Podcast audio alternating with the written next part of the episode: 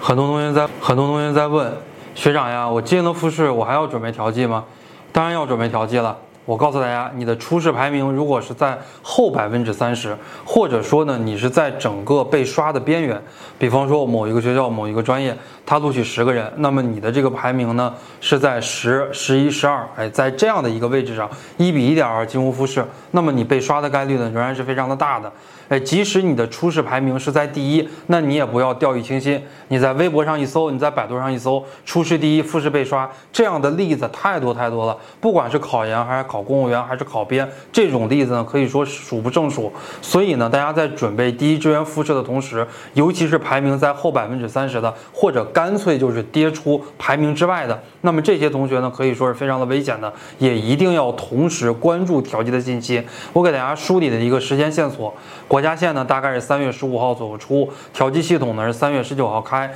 第一志愿的复试呢，一般情况下是在三月二十五号左右，而调剂呢跟第一志愿的复试它是是同时进行的。这就是说，你如果参加第一志愿的复试被刷了，那么你也没有机会再来参加调剂了，因为第一轮调剂都已经调剂完了。今年考研。暴增八十万人啊，竞争这么大，而考研录取的人数基本上是没有增加的。这就是说，基本上第二轮调剂的时候就不会有调剂名额了，或者说有调剂名额也是非常非常差的学校，非常非常差的专业，那你也不见得想去。所以呢，我们在准备考研复试的同时，大家也一定要关注一些调剂的信息。